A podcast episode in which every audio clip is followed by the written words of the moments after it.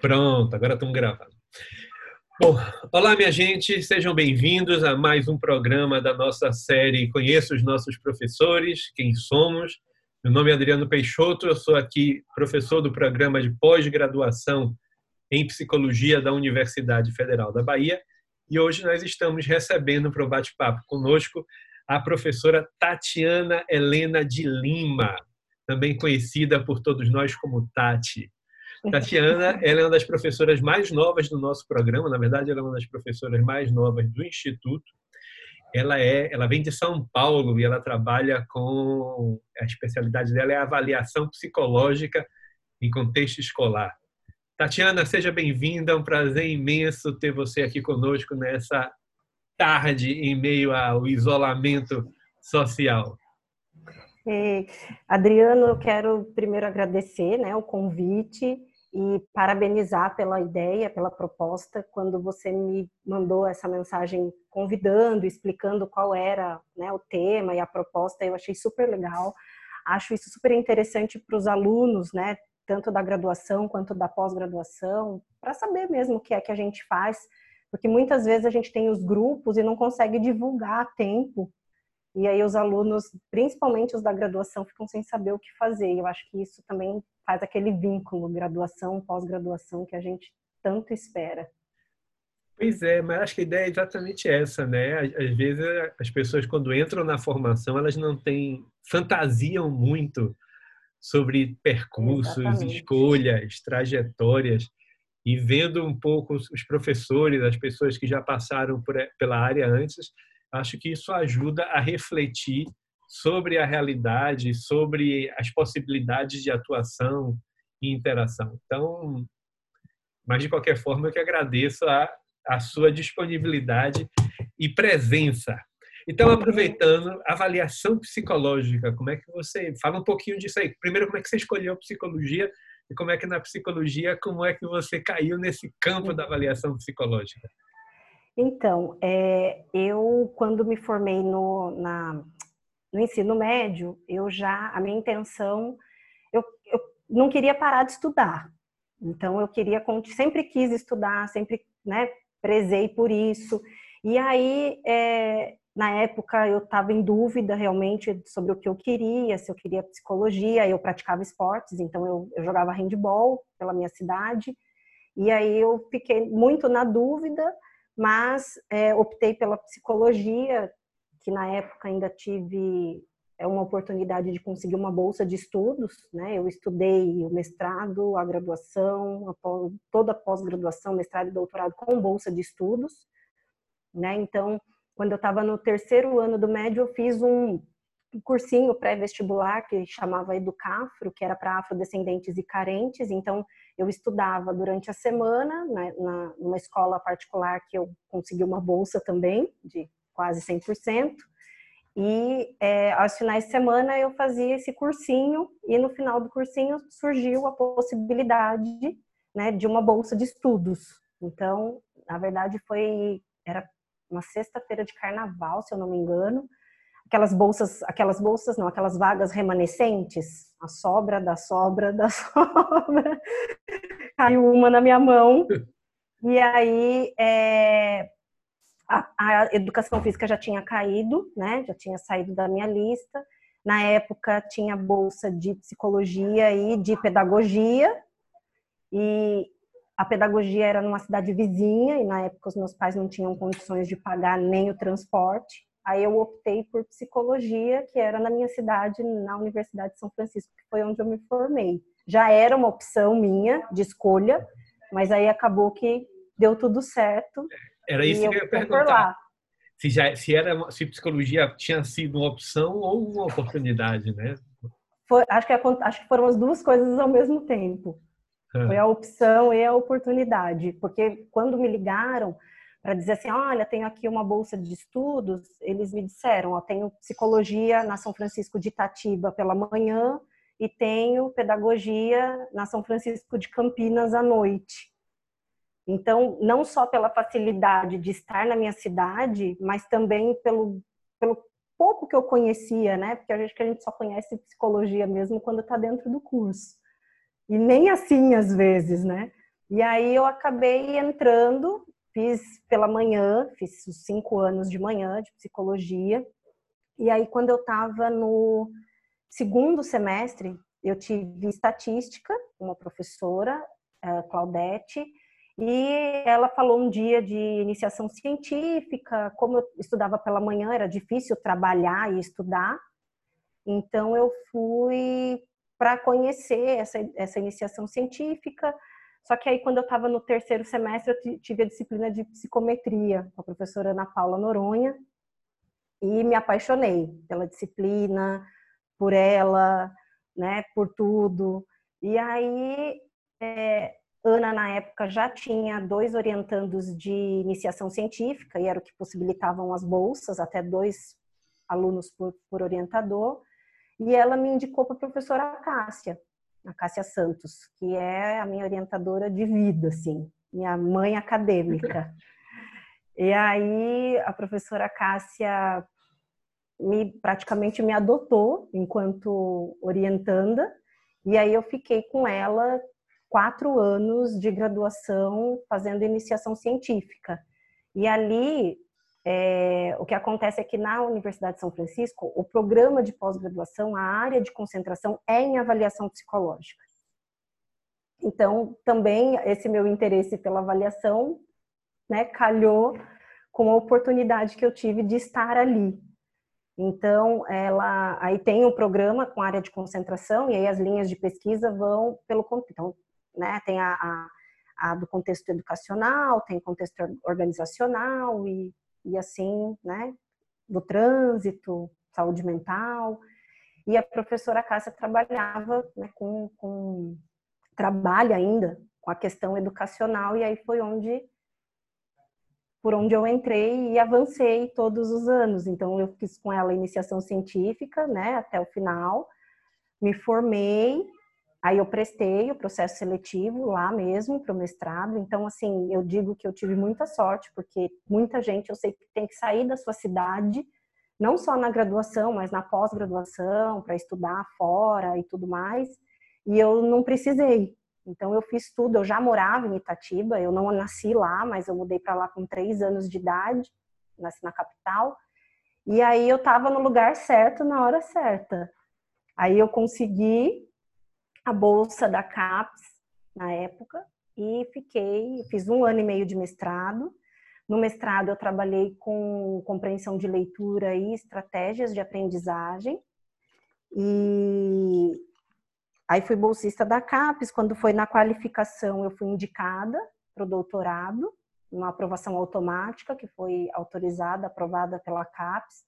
Aí eu entrei no doutorado sem ter terminado o mestrado, Dentro do, dentro do doutorado, eu defendi o meu mestrado e fiz três anos e meio de doutorado lá também na São Francisco. E aí eu trabalhei com o desenvolvimento de mais é, textos baseados na técnica de close, que é a técnica que eu uso para avaliação de compreensão de leitura de crianças, né, que é o, o tema que eu tenho desenvolvido aí até agora.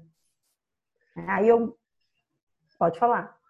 Não, é que você falou uma coisa que chamou minha atenção e é. eu queria comentar um pouco com você.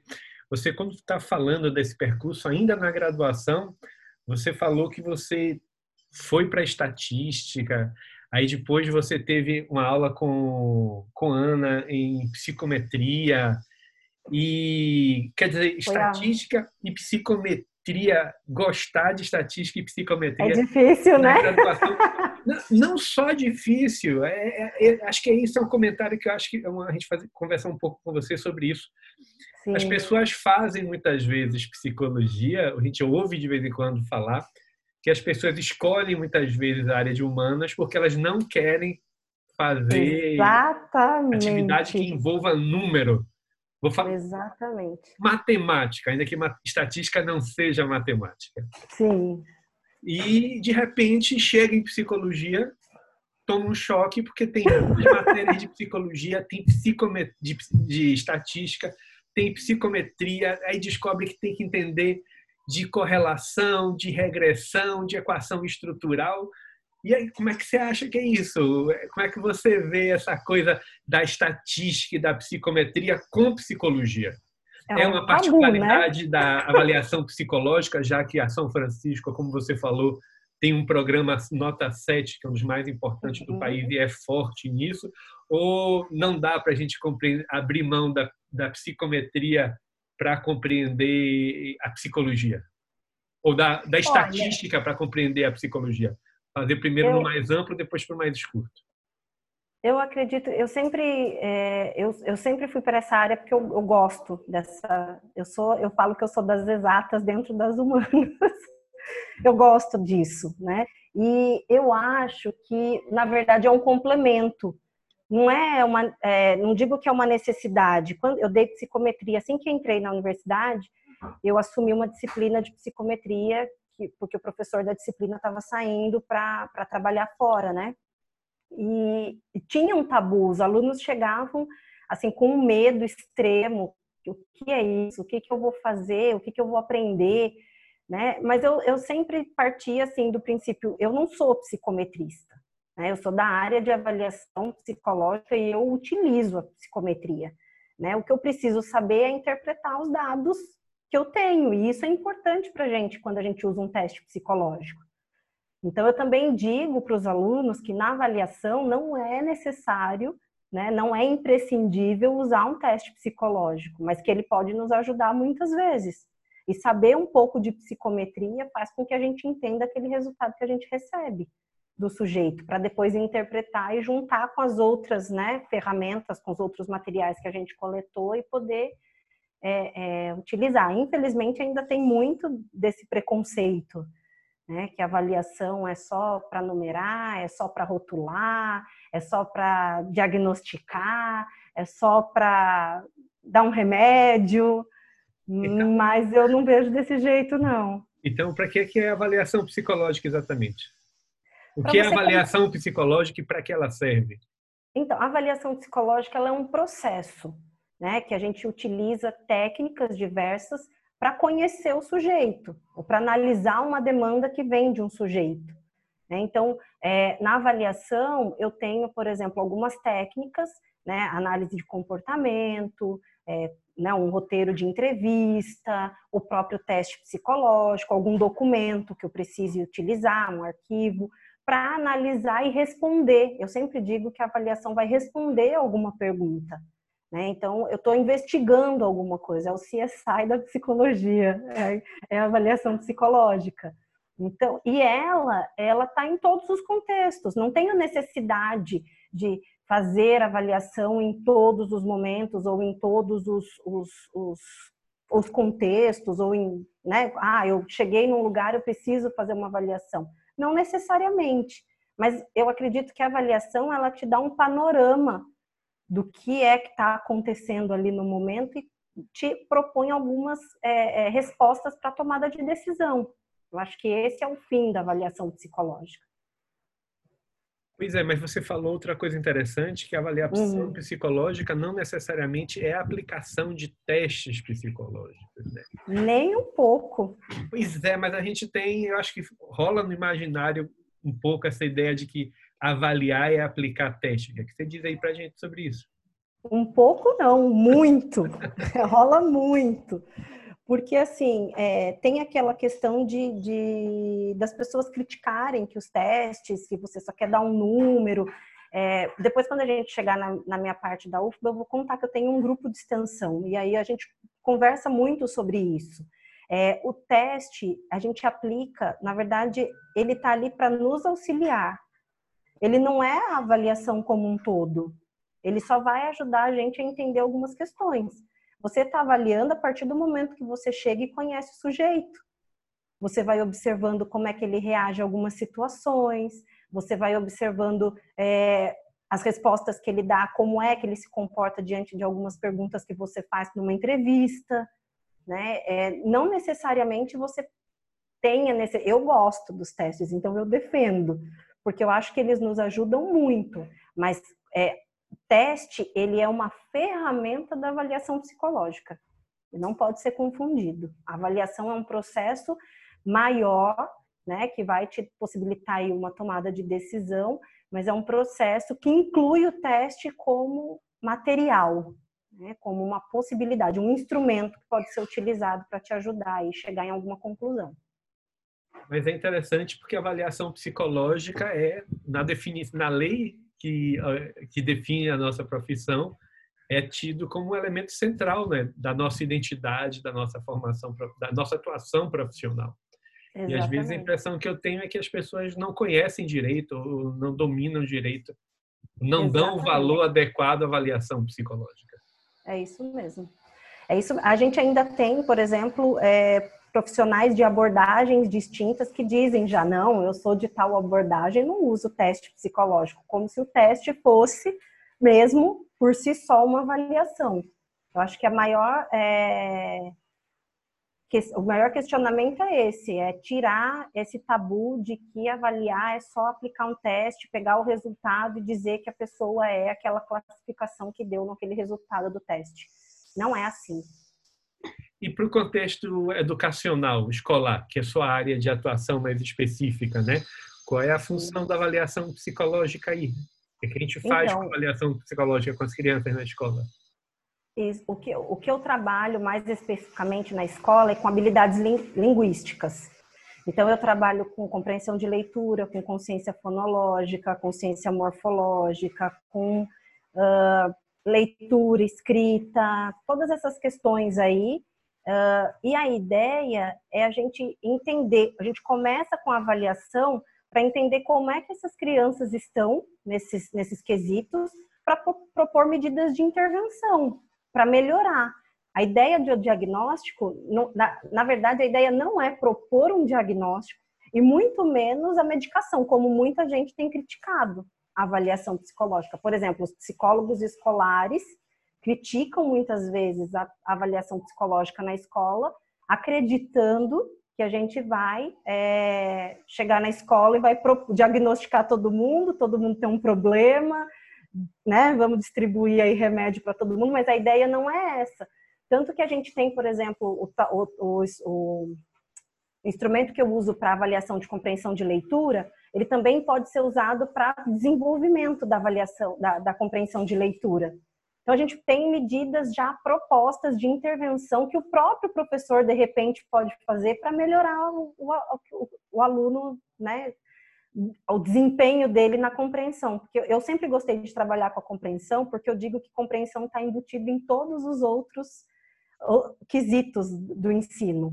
Né? Se você quer responder um problema de matemática, você tem que compreender o que está tá lendo, o que está escrito naquele problema. Você tem que compreender ciências, história, geografia. Então não é algo tão simples. Ah, eu leio, sei as palavras junto e tá bom. Não, você tem que entender o que é que está escrito ali. Essa é a questão chave para mim. Massa. Eu você estava falando e me lembrei de uma coisa que você falou. Eu queria ouvir um pouco você antes da gente passar para o mestrado, para sua formação, né, na pós-graduação. Quando você começa a falar, chamou minha atenção você dizendo dessa, da sua condição de ter sido estudante bolsista. Toda na vida. universidade. E, Toda a vida. Pois é, e você foi o fato de você ter sido estudante bolsista e hoje você está na como professora da Universidade Federal, pesquisadora do programa de pós-graduação, e é uma trajetória que, em certa medida, eu acho que muita gente na universidade hoje é... Muita gente não sabe. Eu começo contando essa história para os alunos já. Muita gente não sabe, mas o que eu queria dizer é que tem muitos alunos hoje na universidade numa condição semelhante. Sim. É, que vem de uma que estudaram com dificuldade ou estudam com dificuldade. Então, o que é que você acha desse valor da universidade, dessa coisa da para desenvolvimento? Como é que é essa você esse elemento de trajetória. O que, é que você poderia dizer sobre isso aí para a gente? Olha, eu sempre prezo pela universidade. Eu sei que a universidade tem todos os defeitos do mundo, né? que a gente não tem a comida que a gente gostaria que tivesse no RU, que o Buzufuba está sempre lotado, que, sabe, que o IPS não deveria ter uma estrutura melhor. Eu entendo todo mundo, mas eu sempre acredito no poder da universidade. Eu não estudei numa universidade pública, como é que eu estou agora, eu estudei numa universidade particular. É, antes, um pouquinho, no, no ensino médio, eu fiz o meu primeiro ano num colégio público, estadual, e aí, quando eu fui para o segundo ano, surgiu uma oportunidade de bolsa de estudo. Olha, vai rolar uma bolsa de estudo e tal. Aí eu fui lá, botei meu nome sem falar com ninguém, porque não era uma bolsa 100%, era uma bolsa assim, na época, pagava o quê? 100 reais e ganhava o material, tudo incluído. Só que na época minha mãe não tinha 100 reais para pagar por mês, tirar da minha casa para me dar para eu ir para a escola. O que, que eu fiz? Fui aos familiares. Eu consegui a bolsa por nota, né, por desempenho no primeiro ano. Eles me deram a bolsa. E aí eu fui minha, na minha avó e na minha tia, avó, irmã da minha avó, e aí pagava um, bocadinho para eu poder ir para a escola. E a escola ficava a uma hora de distância da minha casa. A minha mãe só deu conta de comprar o uniforme. Eu ia e voltava a pé todos os dias. Por dois anos. É, né? Foi, é, e, a, e aí, quando foi no terceiro ano, que eu tive esse cursinho pré-vestibular, consegui a bolsa 100%. Aí estudei lá na São Francisco 100% até o quando foi acho que o terceiro ou quarto semestre que eu consegui a bolsa de iniciação científica e aí eu vivi com 300 reais até o final. Quem me ajudou bastante foi a minha mãe. Então, assim, a gente tinha ali uma parceria. Então, mãe, ó, hoje eu preciso ficar o dia inteiro para estudar porque não tinha dinheiro para tirar cópia. Aí ela dava um jeito, levava uma marmita, ou então dava um jeito de arranjar o dinheiro do Xerox para eu tirar. Eu ficava nos plantões, ia, ia dando um jeito, ia ficando até eu conseguir a iniciação científica, que aí eu ganhava, vivi por da quatro anos científica. com 300 reais.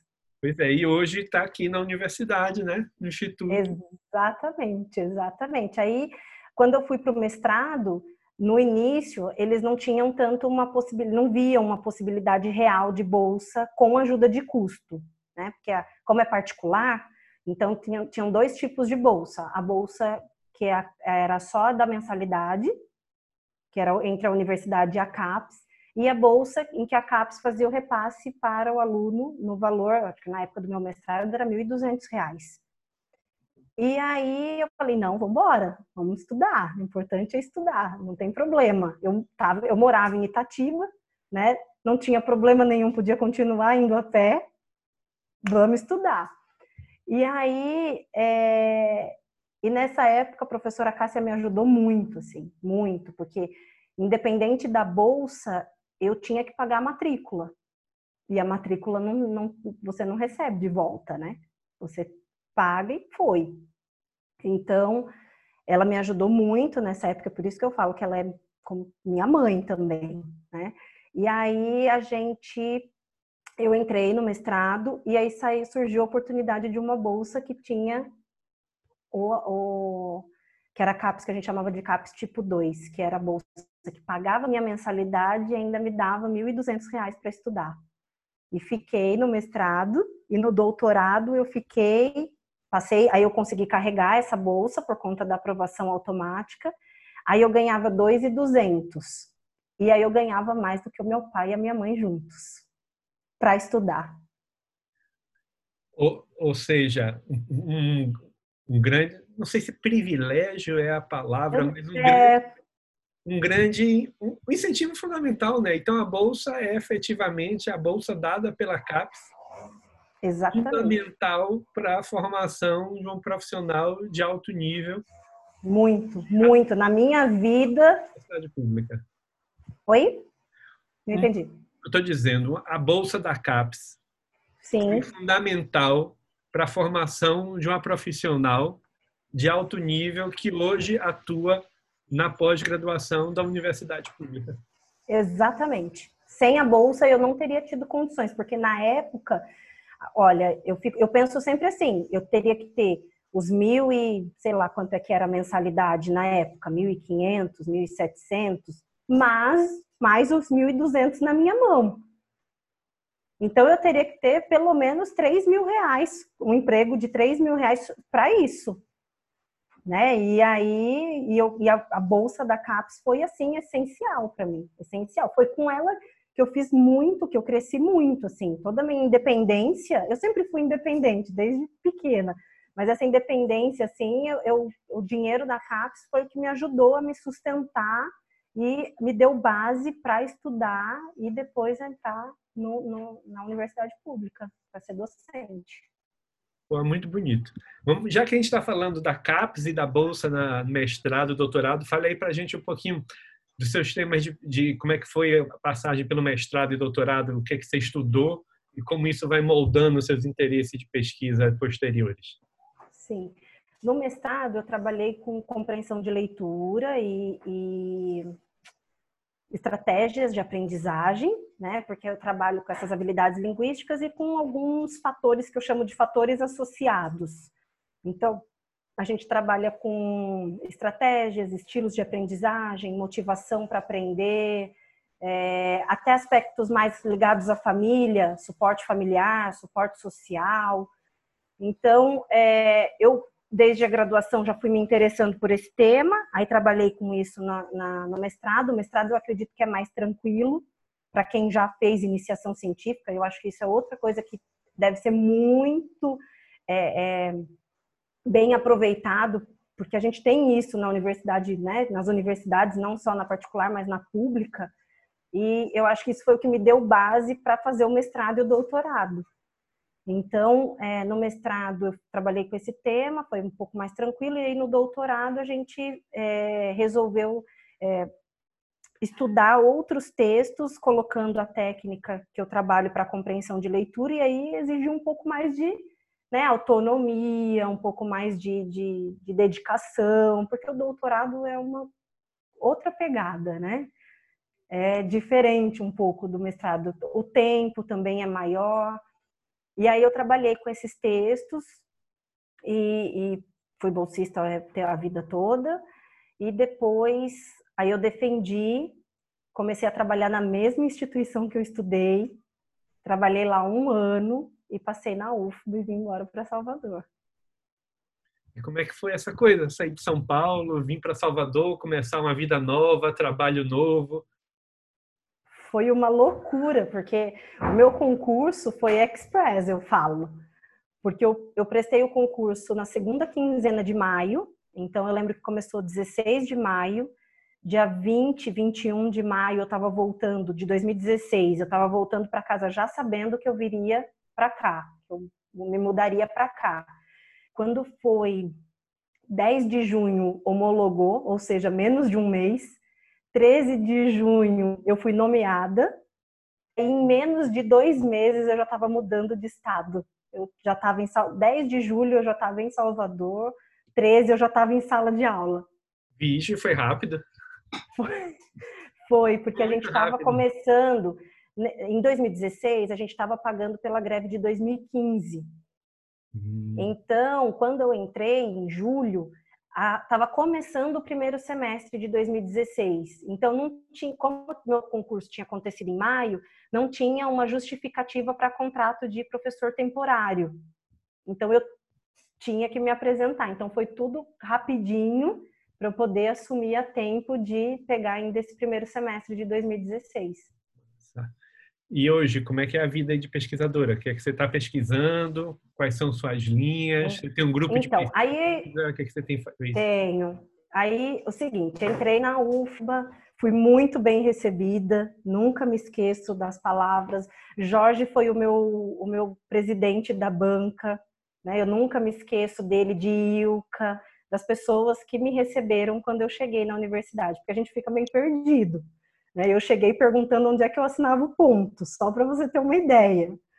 E aí, é, então a gente é, vai buscando, né? Cristiana Mercury, na época, era a coordenadora acadêmica, então me deu bastante apoio e foi me ajudando com documentação, porque aí também tem todos os estágios probatórios, as progressões e tudo mais. E aí a gente A gente, aí eu comecei, comecei com psicometria e testes psicológicos na época e pesquisa 3 e 4. O que aconteceu foi o seguinte, eu assumi a disciplina de testes psicológicos e na época o professor Igor, Igor Menezes estava saindo, estava indo para a Inglaterra, e aí eu assumi psicometria e pesquisa 3 e 4, que eram disciplinas dele, que ele estava. Depois eu fiquei com testes e psicometria por mais um tempo, e aí é uma, são duas disciplinas do mesmo semestre, então eu brincava com os alunos que era uma overdose, porque as duas disciplinas acontecem no quinto semestre. Então, psicometria na segunda, testes psicológicos na quarta e na sexta. Então, era toda semana comigo, segunda, quarta e sexta.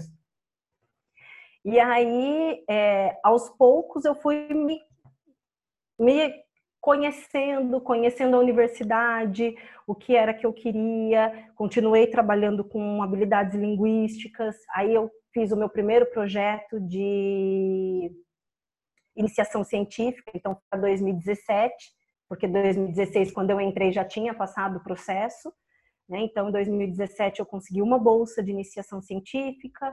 Depois eu coloquei o projeto de novo, a gente conseguiu é, duas bolsas de iniciação científica, eu fui montando meu grupo, fazendo a divulgação com os alunos, é, eu também criei um grupo. Aí, nesse meio tempo, o professor Jorge pediu para deixar a disciplina de avaliação psicológica, e na época, a coordenação acadêmica, a coordenação do colegiado, perguntou se eu não tinha interesse.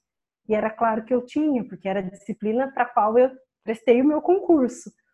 Aí eu assumi a disciplina de avaliação e junto com isso eu trouxe um projeto que era é, realizado, coordenado pelo professor Jorge, que era o grupo, que é o GEAP, que é o grupo de extensão, grupo especializado em avaliação psicológica. Então é um grupo de extensão é, em que os alunos atendem no serviço de psicologia, eles fazem avaliação psicológica no serviço de psicologia. Então, é, agora, com essa questão aí nossa de isolamento, a gente não está funcionando, porque eu, eu, começo o ano sempre com um grupo novo de alunos, porque eu falo para os alunos que o grupo de extensão, eles têm que buscar, não tem que ficar três, quatro anos no mesmo grupo. Então, eles fazem um ano comigo, eu mando todo mundo embora e pego todo mundo novo de volta. Aí, é, começo tudo de novo com um grupo novo. Então, a gente não estuda só a teoria, eles atendem. E aí, nesses atendimentos, eu faço o link com a graduação. Então, eu uso, porque não tem como eu pegar uma sala de 45 alunos, levar para o serviço de psicologia para fazer 45 avaliações. Então, eles se juntam em grupos e trabalham com os alunos do grupo de extensão. Então, o grupo, os, os alunos do grupo de extensão atendem, mas as decisões estão todas tomadas em sala de aula, com o grupo da disciplina. Ah, legal. E... A proposta deu super certo. É, é interessante mesmo. E, a, e, o link com a pesquisa e a pós-graduação? Porque você está aí falando de, da extensão. Isso. Aí, é, na, na pós-graduação, assim que eu entrei é, na, na, universidade, a professora Sônia Gondim né, me convidou para me oferecer um lugarzinho na sala dela. Então, Sônia é maravilhosa. Ela é a minha professora Cássia aqui, entendeu? Tem a professora Cássia lá e tem o Sônia Gondinha aqui, então estou muito bem rodeada. E Sônia me abriu as portas assim de uma maneira sensacional, que eu não tenho nem palavras para agradecer, tanto na vida é, da, dentro da UFBA como fora. Né? Então ela que me levava para outros lugares, ela que me socializou dentro da universidade, aí eu conheci os professores, né? Da, da universidade. E aí ela me disse: você tem que entrar no programa de pós-graduação. E já era uma vontade minha. Então, Sônia me ajudou e também Marcos Emanuel, professor Marcos Emanuel, ele é que lia todos os meus Marcos, olha aqui, eu tenho esse projeto. Não, o projeto tá bom, vamos trabalhar na carta de intenções. Olha, na carta você coloca isso, isso, isso. Então, o Marcos me deu um suporte, um apoio também muito grande. E aí, eu levei esse projeto que eu trabalho com os alunos de iniciação científica para pós-graduação, né, para a área de desenvolvimento, de transições educacionais, que, né, transições desenvolvimentais, que é ali onde eu me encaixo, que eu, eu me vejo dentro dessa linha. Então, aí hoje eu tenho seis, uma acabou de defender, cinco mestrandos, e não tenho nenhum doutorando ainda, e tenho quatro bolsistas de iniciação científica, dois é, PIBIC e dois permanecer, que é outra coisa que é sensacional na universidade, né? Essa, esse, esse, essa assistência estudantil. E como é que você e quais são as linhas de pesquisa que você tem hoje? Com quais os, com quais temas seu grupo está trabalhando? Olha, a gente tem também é, o, o, grupo também trabalha com parcerias, né? A gente tem, eu vim de São Paulo, mas continuo com as minhas parcerias lá. Então, é, a gente trabalha, eu tenho aluno trabalhando com estudantes universitários, trabalhando com estratégias, estilos de aprendizagem, desempenho.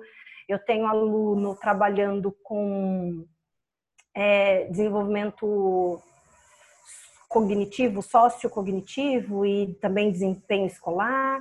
Eu tenho aluno trabalhando com personalidade, porque a questão da avaliação é essa. Eu tenho esse foco na avaliação escolar, mas não é o meu único foco. E aí, é, essa aluna que está trabalhando com um transtorno de personalidade, nos alunos da escola, ela vai trabalhar isso também com desempenho escolar. Então, ela está validando uma escala de personalidade e aí a gente vai aplicar também nos, nas crianças na escola. Quando a gente ainda não sabe, mas vamos com certeza. E aí tem um aluno meu que acabou de que defendeu em dezembro, que trabalhou com funções executivas. É, a minha aluna que defendeu agora segunda-feira trabalhou com o desempenho escolar mais ligado a questões é, familiares, a percepção do suporte familiar, do suporte social. Uh, e aí a gente vai trabalhando e eu vou colocando os alunos de iniciação científica para trabalhar junto ou para trabalhar aí nesses projetos que a gente né, tem é, junto com, com os outros estados. Eu estou na AMPEP também, que é o, né, a Associação Nacional de, de pesquisa em pós-graduação, então eu estou no GT de pesquisa em avaliação psicológica. Lá a gente tem um subgrupo, então a gente tem produzido bastante. Eu também estou como vice-presidente do IBAP, que é o Instituto Brasileiro de Avaliação Psicológica, então a gente também tem trabalhado bastante. Eu também faço parte da diretoria da BCIPSI, que é a Associação Brasileira de Editores Científicos em Psicologia. Bicha, e aí eu coisa. É, e aí, e aí eu represento a BCIPSI no FEMPB, que é um fórum de entidades brasileiras de psicologia. E aí a gente vai discutindo bastante vai construindo bastante conhecimento. Então, agora, por exemplo, nessa questão da pandemia, é, a CCAP, que é a Comissão Consultiva em Avaliação Psicológica, que é, é indicada pelo Conselho Federal de Psicologia, criou um documento e aí o IBAP, o, a ASBRO, que é a Associação de Rocha e Métodos Projetivos, o IBNEC, que é de Neuropsicologia, a gente se juntou e ajudou na construção dessa nota, de como ensinar avaliação psicológica para aqueles professores que têm que trabalhar né, remota, de maneira remota.